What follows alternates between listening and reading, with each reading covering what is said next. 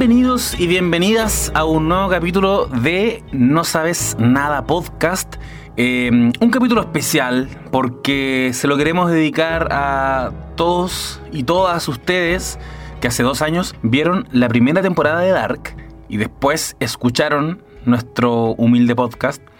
A ustedes que hace un año aproximadamente vieron la segunda temporada de Dark y nuevamente recurrieron a nosotros y, sobre todo a, a, quienes hace un tiempo se toparon con el tráiler de la tercera y última temporada, altísimo hype, pero no entendieron absolutamente nada porque, eh, digámoslo, el amor que le tenemos a esta serie y a su fetiche con las paradojas temporales es directamente proporcional a lo que nos cuesta seguirle el hilo, a sus giros, sus secretos, las relaciones entre los personajes y cuánta información nos van entregando en cada capítulo. Qué ganas de que mis amiguites de No Sabes Nada se saquen un episodio de resumen, ¿no? Bueno, pues no se diga más, queridas No Sabes Nadites, les traemos algo que no estaban esperando, pero que seguramente necesitaban, y es el resumen definitivo de Dark para estar enchufados en esta tercera temporada y poder estar ahí junto con nosotros tuiteando muchas cosas inteligentes cuando se estrene este 27 de junio, no queda nada. Así que sin más preámbulos, cuéntanos Chiri, ¿cómo comienza todo esto? Todo esto comienza y termina en Binden, un pueblito en Alemania en que todos se conocen y en donde la vida gira en torno a una planta nuclear instalada a las afueras que sustenta a esta ciudad. El primer episodio de la serie nos instala en el año 2019 y más precisamente en el día 21 de junio, que es el día en que Michael Campbell, un hombre de 43 años, ingresa como al ático de su casa donde tenía su taller de pintura y se suicida dejando una carta que es guardada por su madre. En noviembre de ese mismo año comienza lo que vamos a llamar el presente. Inmediatamente conocemos a Jonas, que es el chiquillo de la chaqueta amarilla que seguramente han visto en un montón de gráficas y cosas para los que no han visto la serie. No confundir con chaleco amarillo. Él es el hijo del hombre que se suicidó y regresa al pueblo luego de varios meses de terapia psicológica tras asumir el suicidio de su padre. En la escuela, Jonas comienza a retomar su vida, sus amistades, o al menos eso intenta, porque rápidamente descubre que su mejor amigo, que es Bartosz Tiedemann, ahora está pololeando con su ex novia Marta o algo así como su ex. Además, eh, Eric es un joven colorín que no tiene mucha relevancia en la historia, más allá de ser el dealer del colegio y que lo vemos ahí como en muchos carteles. Él lleva dos semanas desaparecido y el Paco que está encargado de la investigación es Ulrich Nielsen. Ulrich Nielsen es el papá de Marta y además es el papá de un rubio que se llama Magnus y de un pequeño que se juega que juega constantemente a ser mago que se llama Miguel. El gran detonante de toda la serie llega al final de este primer capítulo cuando el grupo de amigos se reúne en una cueva que está en las afueras del pueblo y muy cerca de la planta nuclear, además para rescatar un paquete eh, con droga que tenía Eric el colorín desaparecido. Ahí es cuando escuchan unos ruidos extraños, se asusta el grupo y huyen y pierden de vista a Mikkel quien desaparece para siempre. Al día siguiente descubren que casi como un enroque de cuerpos aparece en el bosque el cadáver de otro niño, pero que está vestido con un look ochentero y incluso tiene como un personal estéreo.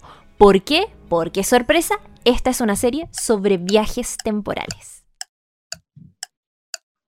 ¿Dónde está Mikkel? Bueno, ese es precisamente el tema. La pregunta no es dónde, es cuándo. Esa es la máxima que hará avanzar toda esta temporada, encarnada en la figura de Ulrich, o Ulrich, todavía está por definirse, el Paco que lidera la investigación y que ahora no solo carga con la desaparición de su hermanito menor hace 33 años y del coloring dealer, sino que ahora se suma su propio hijo Mikkel y todo se vuelve muchísimo más personal, por supuesto.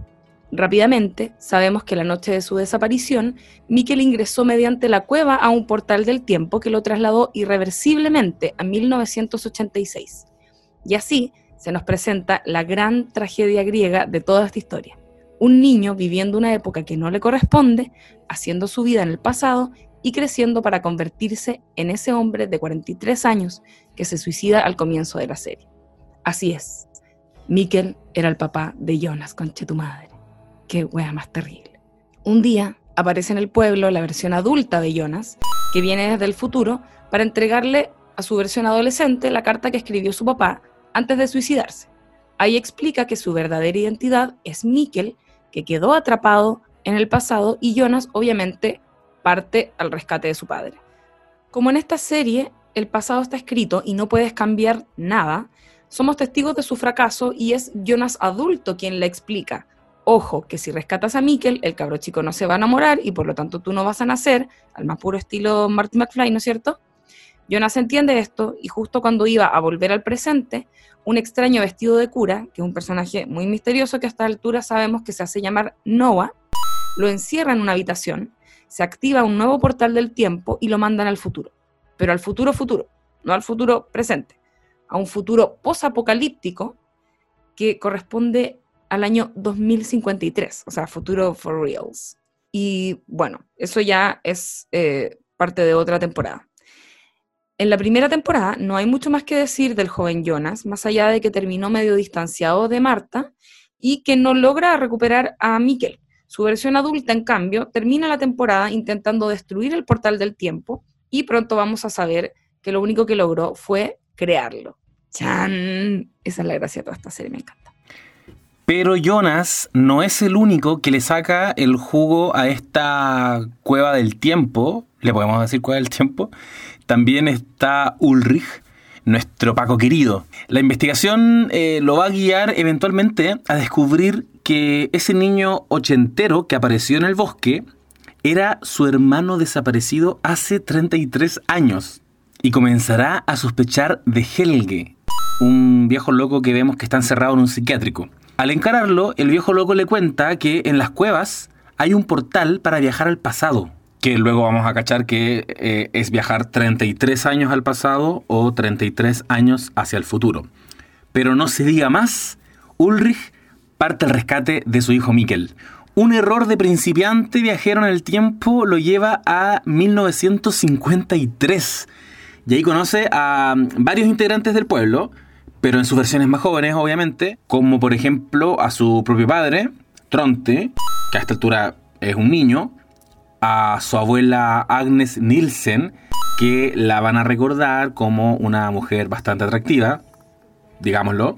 Y también conoce a un relojero que eh, no va a tener mucha importancia más que adjudicarse los créditos de un libro que aún no escribe. Algo así como el robo de propiedad intelectual más cool de la ciencia ficción. Brígido. Pero lo más importante aquí es que se encuentra con Helge, también conocido como ese viejo loco del psiquiátrico, pero en su versión de niño. Y en el más puro estilo paradoja de matar al baby Hitler, decide que si lo asesina ahora que es un niño, entonces va a evitar que en el futuro secuestre y haga desaparecer a su hijo Mikkel, porque obviamente Ulrich no vio Volver al Futuro, ni 12 monos, ni Harry Potter y el prisionero de Azkaban. Lo golpea con una piedra, lo deja inconsciente y lo abandona en la misma habitación en que encierran a Jonas en los años 80. Por supuesto que arrestan a Ulrich, digamos que no puedes andar por la vida golpeando niños con rocas, y lo encarcelan, quedando así, al igual que Mikkel, atrapado en una época que no le corresponde. Luego, en el presente, es decir, en 2019, Charlotte, que es esta policía compañera de Ulrich, encuentra una nota en un diario de 1953 sobre el secuestro de Helge. Y adivinen quién aparece en la portada. Por supuesto, nuestro Paco Ulrich.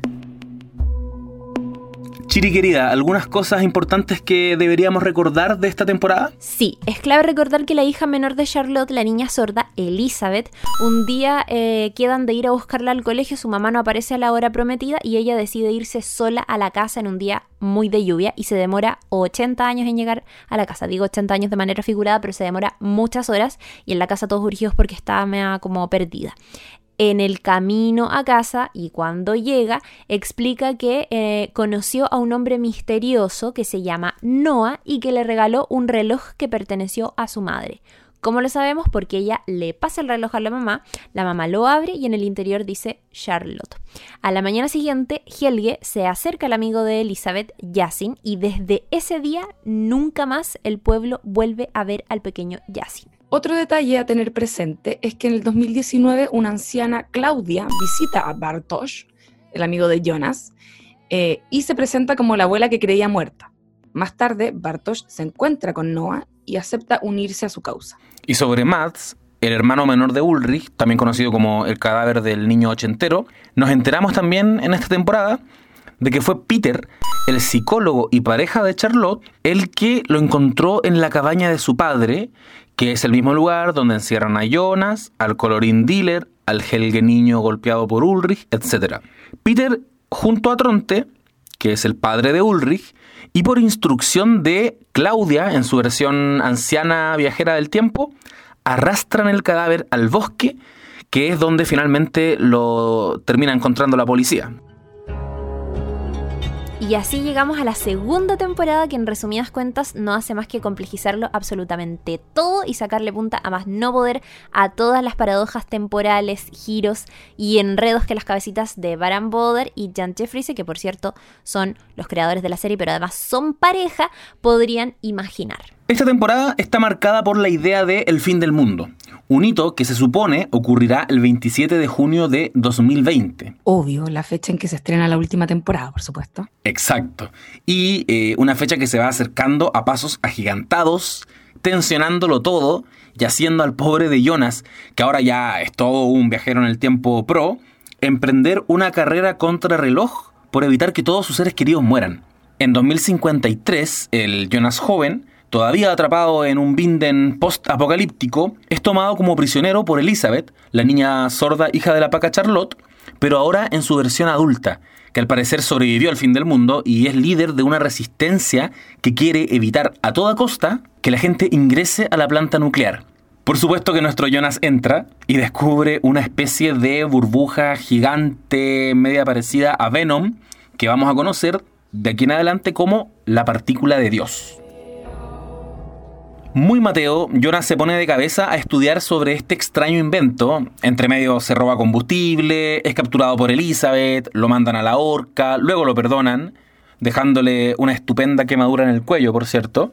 Pero finalmente logra hacer andar la maquinita, se mete en ella y se traslada al año 1921. Así es, como las cosas no estaban lo suficientemente enredadas, ahora tenemos una trama que se desarrolla en el año 1921. 21. Acá conoce a un Noah versión adolescente y a su hermana Agnes, la abuela de Ulrich. Intenta regresar al 2020 a través del portal, pero se encuentra con que aún no se construye el famoso túnel. Noah adolescente acompaña entonces a, a, Jonas a la iglesia, donde conoce al Noah adulto, el tipo que anda vestido de cura, quien a su vez le presenta a Adam, un viejo siniestro con el rostro todo quemado, hecho bolsa, que a esta altura ya suponemos que es el gran artífice y conspirador de todo lo que ha ocurrido en la serie. Y en esta escena se revela a sí mismo como la versión vieja de Jonas, conche su madre. Qué horrible vejez te depara, amigo Jonas. Adam tiene una larga conversación con Jonas que termina con el joven pidiéndole que lo deje usar la partícula de Dios para viajar al 2019, al inicio de la primera temporada de esta serie, para evitar que su papá se suicide el 20 de junio de 2019 entonces, vemos a este Jonas adolescente viajero del tiempo recurriendo el pueblito, de pasada sea un gustito y le da besitos a Marta, por supuesto, y parte derecho a conversar con su papá, quien, para nuestra sorpresa, no tenía ninguna intención de suicidarse, loco, ninguna conchetumora. La gran y más maravillosa paradoja temporal de toda la serie se nos presenta justamente acá.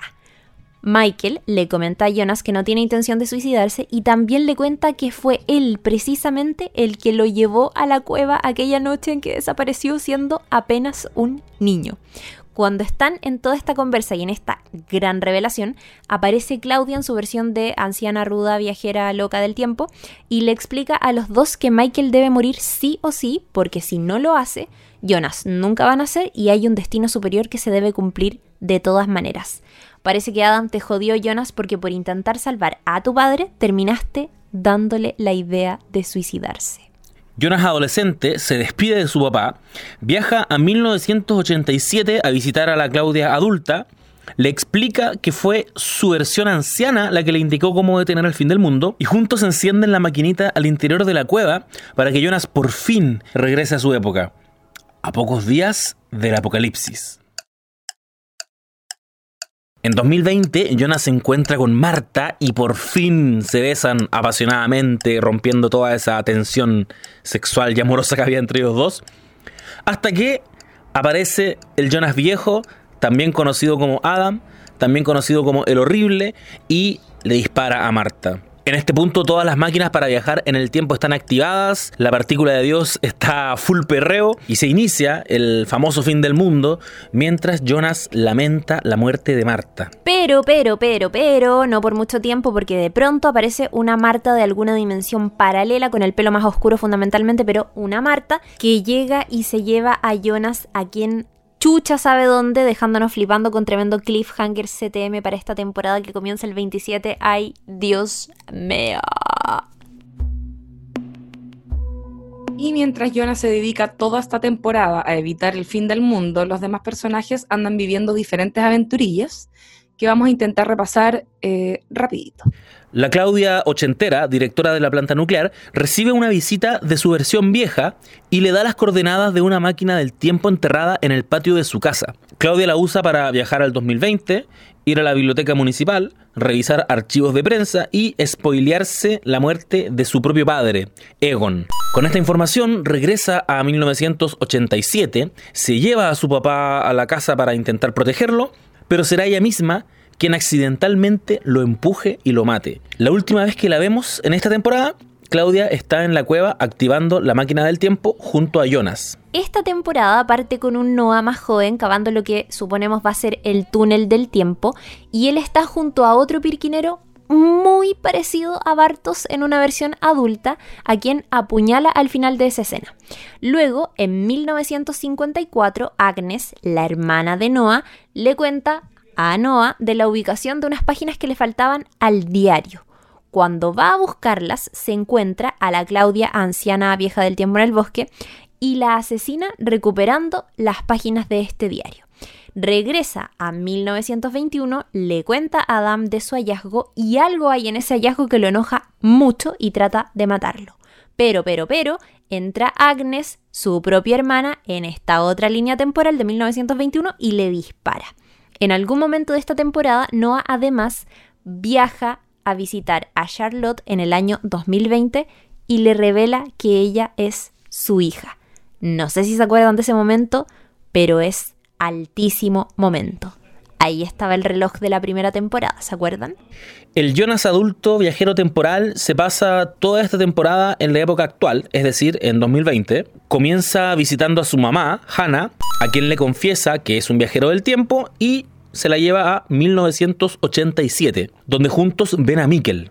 Luego, por supuesto, Hannah se escapa con los tarros y solita viaja a 1954, visita a Ulrich en la cárcel y no hace más que decirle te podría liberar, pero no lo haré. Esto te pasa por nunca decidirte a quedarte conmigo. ¡Qué nivel! Después la vemos muy coqueta, joteándose a un Egon joven y no sabemos más de ella, pero por imágenes que se han filtrado, Suponemos que se instaló con camas y petacas en esa época, pero eso ya sería especular. Hacia el fin de la temporada, un Noah adolescente viaja al 2020 a entregarle a Jonas adulto una carta que suponemos es de Marta. También deberíamos saber un poquito más de esto en la última temporada. La pandilla de amigos en esta temporada no son mucho aporte realmente.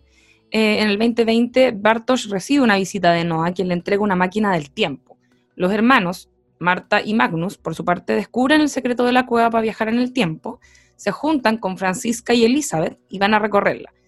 En su interior se topan con Bartosz, obvio, a quien le quitan la máquina del tiempo y lo abandonan ahí amarrado. Días después regresan y Bartosz les explica cómo funciona la máquina y juntos visitan 1987. También hay un Paco nuevo en el pueblo. Es el comisario Clausen, que llega a reemplazar a Ulrich, que todavía no aparece, y también a ayudar a Charlotte en la investigación, pero en realidad, en realidad, no va a ahondar mucho más al respecto, pero sí vamos a decir y precisar en este momento que este eh, comisario Clausen anda metido con un rollo sobre el pasado de Alexander, que es el yerno de Claudia y el marido de Regina que dirige la planta nuclear, y que tiene eh, que ver con la responsabilidad en la desaparición del hermano pequeño del policía hace muchos años. En esta búsqueda va a ser él quien quien desentierre los desechos radioactivos que están en la planta nuclear y así termina sin querer activando la famosa partícula de Dios al final de esta temporada. Otra cosa divertida que pasa en esta temporada es que el Ulrich de los 80 a esta altura, un viejito que lleva 34 años encerrado en un psiquiátrico se entera, luego de una conversación con el viejo Egon, que su hijo Mikkel vive en esa misma época. Se escapa del psiquiátrico, parte en búsqueda de Mikkel y lo convence de huir juntos hacia el túnel que los debería regresar a 2019. El plan fracasa, ya sabemos que Ulrich no ha visto 12 monos, no ha visto volver al futuro. Llega la policía, le quitan al niño y lo vuelven a encerrar en el hospital, suponemos que para siempre. Ya, y lo más heavy de todo, en 1921, Adam le muestra a Noah una foto de Elizabeth, de quien se enamora en el futuro y con quien tiene a Charlotte. Es decir, Elizabeth es madre e hija de Charlotte, concha tu madre. Hay una foto también que tiene el relojero de los años 50 en la que vamos a ver a los miembros de Sigmundus en 1921. Claro, Sigmundus, que hace referencia a una cita de la tabla de Esmeralda, Sigmundus creatus est. Es decir, Así fue creado el mundo. Adam aparece al medio de la foto y también junto a él están Magnus, Francisca, Noah en su versión adulta, Agnes y se especula que el resto de los integrantes de esta foto podrían ser incluso Hannah, la mamá de Jonas, Charlotte y hasta Peter, su pareja, el psiquiatra. ¿Se acuerdan? También sabemos que ellos adoran el tiempo y que su centro de operaciones es un lujoso subterráneo al que se accede a través de un ascensor en la iglesia. Recibimos esta última temporada sin cachar si Adam sabe que existe una dimensión paralela. Parece que no. Tampoco sabemos exactamente por qué se cambia el nombre a Adam, pero recordarán que en un capítulo dedicado a la temporada 2 improvisamos sin querer una teoría que nos encantaría que escucharan. La vamos a reproducir ahora podría haber hecho un montón de weas, ¿cachai? Claro. Tener- ¿Cuántas maldades podría eso, ser el no? papá de todos. La puso como loco mi Jonas compadre podría ser- Jonas. Podría ser el Pinga papá. loca Jonas. Podría ser el papá de todas las personas de Vinden. De hecho, eso me- Oh, me, da mucha espérate, risa porque se, Espérate, que, que weón, puede ser eso. Weón, aparte que se hacen. Yo siento que en la serie hacen una agua muy bacán que es que se hacen cargo, ya sea a través de solo nombrarlo en un diálogo y con eso, como tapar ese hoyo. Y sería como enfatizar la idea de que, de que en este pueblo están todos mezclados. Al final, efectivamente, eran todos hijos de Adán. Somos todos hijos de Adán. Concha Ahí la tu dejo. madre. Weón, no Somos todos hijos de Adán. Oh. Obvio que por eso se llama Adam. Se llama Adán por yo, eso. El primer hombre. Y, y Noah es el encargado de salvar a la humanidad en la Biblia, Noé, que fue el que metió a toda la gente en el, Concha En la máquina tu del madre. en, tiempo. en el arca, que es la máquina del tiempo. Conchetumare. Después va a ser El apocalipsis, Y la Jonas inundación. Eso fue nuestro capítulo resumen de las dos temporadas de Dark porque sabemos que hay muchos detalles que probablemente pudieron haber olvidado. No sabemos si todos se alcanzaron a repetir la serie para estar súper preparados para esta última temporada, pero si es que no pudieron hacerlo, acá hay un resumen de todas las cosas más importantes que sucedieron hasta este momento en el universo de Dark. Nos despedimos en este eh, punto. Recuerden seguir arroba no sabes nada podcast porque ahí vamos a estar subiendo seguramente eh, todo el contenido asociado a esta nueva temporada de Dark, la tercera, que además va a ser el cierre de esta historia que nos ha tenido flipando y que además es muy importante para nuestro podcast porque fue nuestro capítulo inaugural hace ya un par de años. Bueno, ese fue nuestro hermoso resumen. Qué, qué bien lo hemos hecho.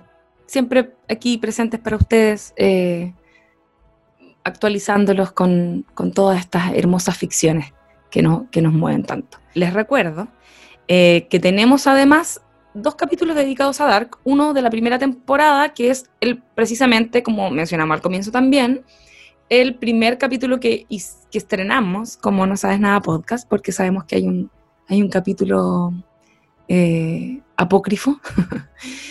Eh, y tenemos además el capítulo de la segunda temporada que también pueden encontrarlos ambos en Spotify.